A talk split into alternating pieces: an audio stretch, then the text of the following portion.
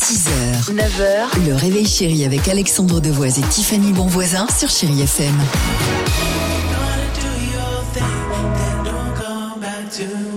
Coldplay, dans une minute, il y aura Kalema avec euh, Te Amo, mais avant cela, attention c'est parti Génial On adore cette séquence, le quiz du jeudi avec Dimitri. Retour sur l'actualité légère de la semaine, allons-y. Allez, pourquoi le mot nabo est au cœur de l'actualité depuis hier Je pense qu'il y a un collectif qui s'est plaint, on n'a plus le droit de l'utiliser, c'est devenu péjoratif. Ok, alors... Ah Alors oui, mais alors- il faudra que tout soit plus précis.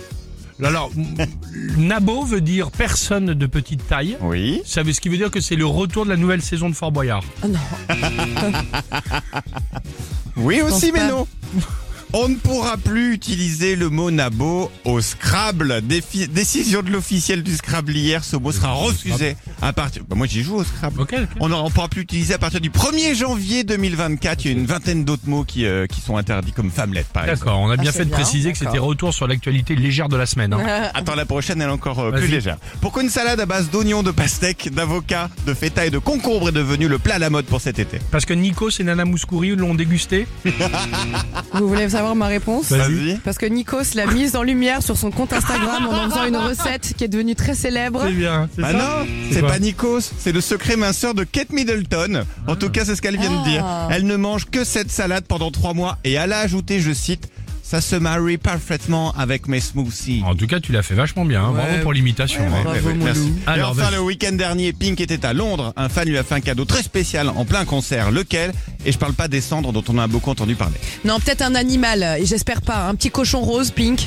Ah non Non, non. Bah, nous, lorsque nous sommes allés au concert avec l'équipe du Réveil Chéri, euh, elle a eu droit à des t-shirts, à un sweat et Oui, à- oui. aussi une peluche qu'elle a mise sur sa tête. Ouais. Oui, eh ben, Il y a un donc, truc en rapport avec ça Pas du tout.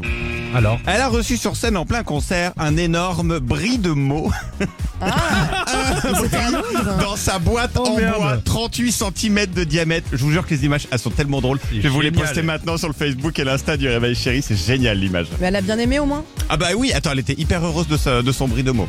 Ah, c'est bien. Bonne idée cadeau de toute façon.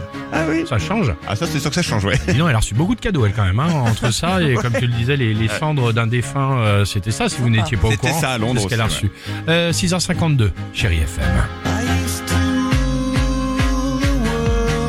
6h, 9h, le réveil chéri avec Alexandre Devoise et Tiffany Bonvoisin sur Chéri FM.